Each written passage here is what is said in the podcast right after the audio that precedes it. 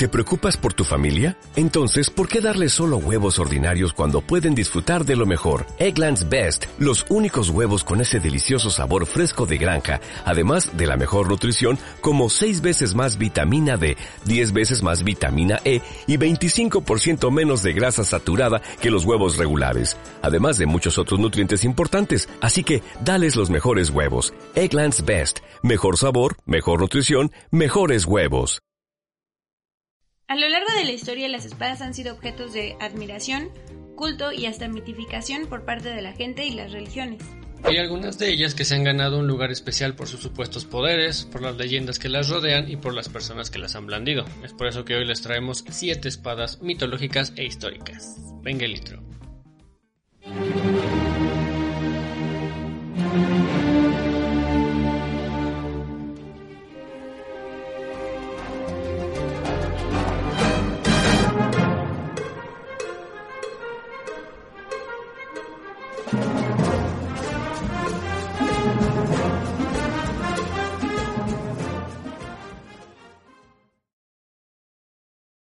Hola, ¿qué tal amigos? Bienvenidos una vez más. Como siempre, yo soy Alex, ella es Eli y vamos a entrar de lleno a este conteo de espadas. La primera es la hoja creciente del dragón verde. Esta espada no es muy conocida en Occidente, pero sí en los Orientes. Esta espada es un guandao. Un guandao es una especie de lanza que al final o en uno de sus lados tiene una espada larga o mediana. El arma en cuestión aparece en la novela histórica El romance de los tres reinos y la porta el legendario general Guan Yu. El nombre del arma, la hoja creciente del dragón verde, que suena como a poder de Shiru de los caballeros del zodiaco. ¡La furia del dragón! Tiene su origen en que, según quien la forjó, dice la leyenda, vio un dragón negro en el cielo. Y como cualquier güey de un anime fue, se agarró chingazos con él, lo cortó en pedazos y con ciertos pedazos del dragón formó la espada. El general Wang Yu aparece en muchas ilustraciones o pinturas de la época portando la, legendaria espada. Obviamente, eh, todo esto se presta a mucha mitificación por parte de quienes escribieron las historias y quienes las contaban. Se dice que incluso el arma ni siquiera existió en el tiempo en el que el general Wang Yu eh, libraba estas batallas o estas campañas. Eh, era muy difícil que alguien con una mano cargara la espada. Y se dice que Guan Yu lo hacía con una mano. Hoy en día a los artistas marciales les es complicado manejar un arma así con las dos manos. Ahora imagínense una con una sola mano de 50 kilos. O sea, este güey era como torro o una cosa así. Otro nombre con el que se le conoce la espada es la hoja de la justicia escarchada. Esos nombres, ¿no? Porque se supone que Guan Yu libró muchas campañas en invierno. Entonces, pues como andaba tasajeando cabrones, la hoja se llenaba de sangre y se congelaba, se llenaba de nieve. Entonces tenía un brillo blanco así como divino, ¿no? De alguna manera. Y bueno, aunque esta espada haya existido o no como tal, pues está llena de mitos y de una obra misteriosa que eh, es digna de mencionarse aquí. La siguiente en este conteo es la espada de Juana de Arco. Lo que la gente cuenta es que la Juanita traía visiones legendarias místicas del mismísimo Arcángel Miguel, quien le encomenda que se vaya a liberar la ciudad de Orleans de los ingleses. Para lograrlo, viaja a Chinón y le pide a Carlos el Delfín que le preste a la Guardia Nacional.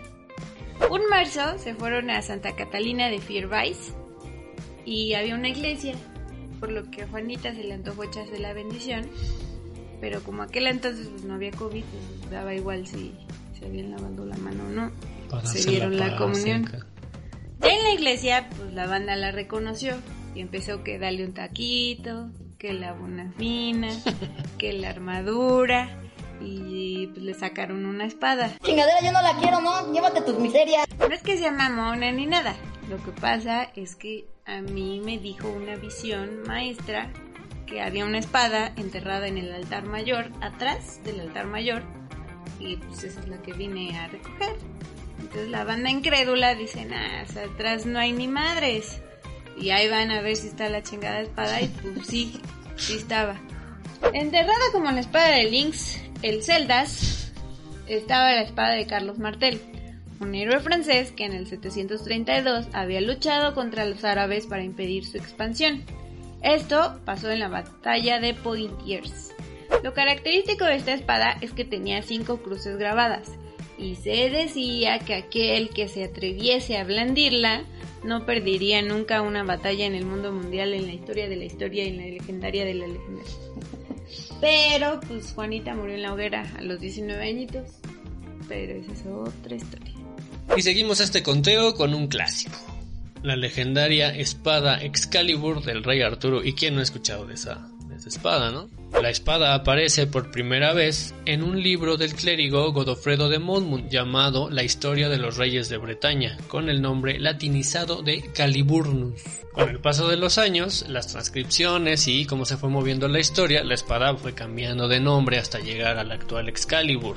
También se dice que eh, esta palabra proviene de una latinización que sería excalche liberatus, que quiere decir liberado de la piedra. La espada, según se cuenta en el ciclo artúrico, fue forjada en la sagrada región de Avalon. Y esta tiene ciertos poderes, como cualquier espada mística que se precie de ser muy mística. Uno de ellos era que quemaba a alguien que trataba de, de, blandirla sin ser digno. Es decir, como la nube voladora de Goku, o sea, no te puedes subir si eres culero, ¿no? Una cosa así. También podía brillar como 40 antorchas para cegar a los enemigos. Como el de Crepúsculo. Ándale, como su piel, así. Muy parecido.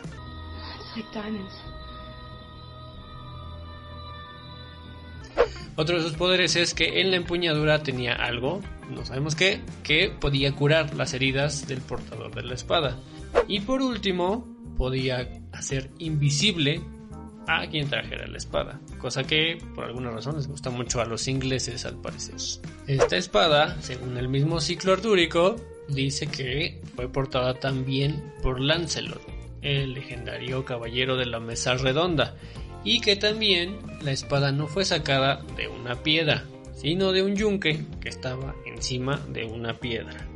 También se dice que la espada no fue sacada de la piedra, sino que la ninfa Nimue se la dio a Arturo, la llamada Dama del Lago, ya cuando este era el rey. ¿Por qué se la dio? No lo sabemos, pero si usted lo quiere saber, igual que nosotros, déjenos su comentario, acampanes en la campana, comparte este video y díganos, queremos hablar del rey Arturo. Y desde la mitología griega le traigo lo que viene siendo la bonita espada Arpe.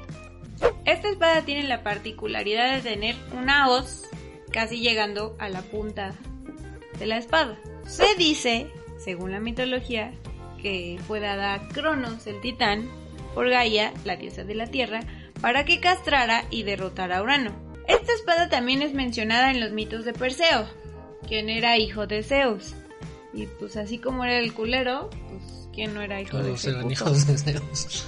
Perseo, siguiendo el consejo de Atenea, se fue de chaca con las grayas, tres viejas, que además de ser abuelas, eran ciegas, compartían un ojo entre las tres. Salen en la película de Hércules por si usted no sabe de lo que le estoy hablando.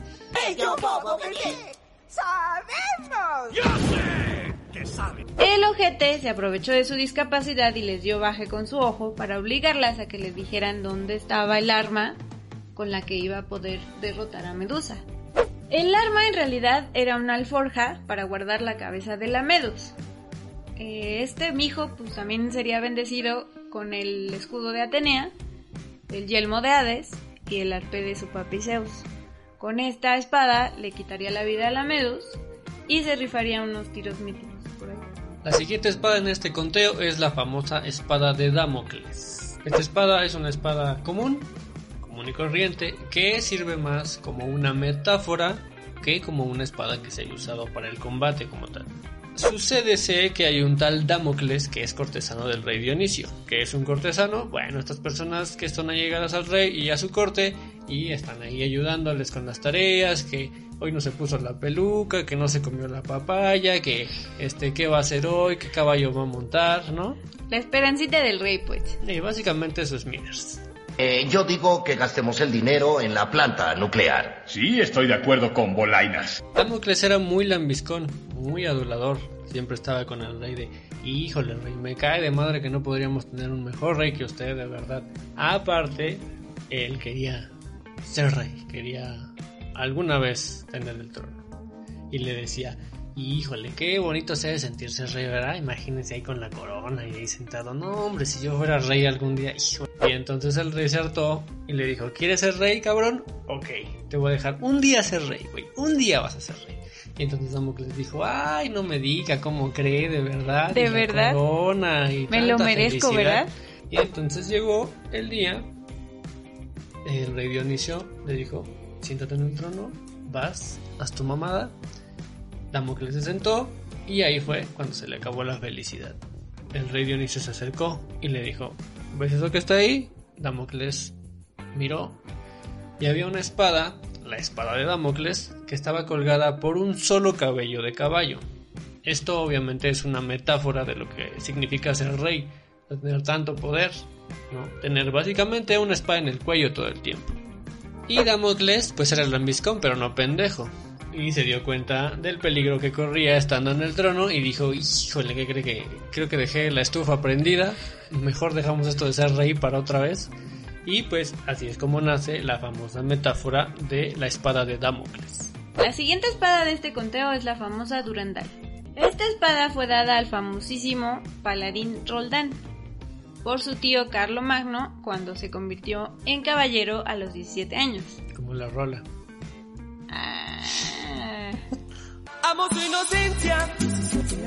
Se cuenta que esta espada era poderosísima, ya que tenía unas reliquias sagradas en ella, como el diente de San Pedro, la sangre de San Basilio, el cabello de San Dionisio y el manto de la Virgen María. Un cachito, tampoco crean que todo mundo. Nomás le faltó el crucifijo de las combis, ¿no? Para... Y tatuado un este San Juan. Se dice que el Durandal pudo haber sido forjada por el mismo mijo que forjó Excalibur y que también perteneció a Héctor de Troya. No tenemos pruebas, pero tampoco tengo dudas. La espada era tan maestra que podía contener a 100.000 hombres y no había nada más afilado que ella. En la batalla de Roncesvalles, Roldán se da tinta de que ya se está yendo al carajo esto y decide romper a Durandal para que ningún culero se la chingue. La estrella contra el monte perdido, pero esta en lugar de que se rompa, abre una brecha de 40 metros. Como un jame jame jame. Sí, como la que van a hacer ahora con el tren Maya. Deberían usar la Durandal. Se dice que encontraron la espada junto a su cuerpo después de que éste perdiera la batalla. Otros dicen que la aventó a un lago antes de que muriera. Y otros más que el Bernardo del Carpio se la llevó y fue enterrada con él después. Pero la última versión menciona que la espada está enterrada en un muro exterior del santuario de Rocamandur. Pero yo digo que es choro, que es para que la gente vaya a turistear. Gaste sus pesitos en Sus ver a la francos. espada. Y cerramos este conteo con la espada de Atila el Uno. Atila el Uno es sin duda uno de los guerreros más fieros que ha visto esta tierra, o es lo que así han contado, y pues obviamente tenía que tener una espada digna de su nombre. Espada de Dios o espada del Dios de la guerra fueron los nombres con los que se le conocieron a esta arma. Eh, el historiador Prisco relata cómo es que esta arma apareció para Atila. Cuando un pastor vio una determinada vaca de su rebaño que cojeaba y no podía encontrar motivo para esa herida, ansiosamente siguió el rastro de sangre y al final llegó hasta una espada que había pisado inconscientemente mientras mordisqueaba la hierba. La clavó en el suelo y se la regaló a Atila. Él se alegró de este regalo y siendo ambicioso pensó que había sido nombrado gobernador de todo el mundo y que a través de la espada de Marte tenía asegurada la supremacía en todas las guerras. Y pues Atila empezó a usar el arma y no solo para soltar chingadazos, también la usó como una especie de cetro, como un símbolo divino de ese don que se le había dado, ¿no? Y que también se hizo llamar el azote de Dios. Atila era un guerrero, según se cuenta, perrísimo. Era formidable y eh, de mucho miedo verlo blandir esa espada. Y más que decía, esta espada me la dio Dios, todos decían, no, pues sí, cierto. Esta espada llegó a confundirse con la famosa joyosa del rey Carlomagno. Y eh, se dice que la espada real es la que está en el Museo de Viena. O sea que si usted anda ahí por Viena y quiere ver la espada que se supone que fue de Atila, pues ahí la puede ver, ¿no? Pagando sus en respectivos euros. Pues bueno amigos, esto fue todo. Esperamos les hayan gustado estas 7 espadas míticas y legendarias. Díganos si quieren una segunda parte, aunque no quieran, lo vamos a hacer. Síganos en nuestras redes sociales, acampánense en la campana, compartan este video y comenten qué les parecieron las espadas, cuál nos faltó, cuál estaría chido que dijéramos y nos vemos la próxima. Bye. Bye.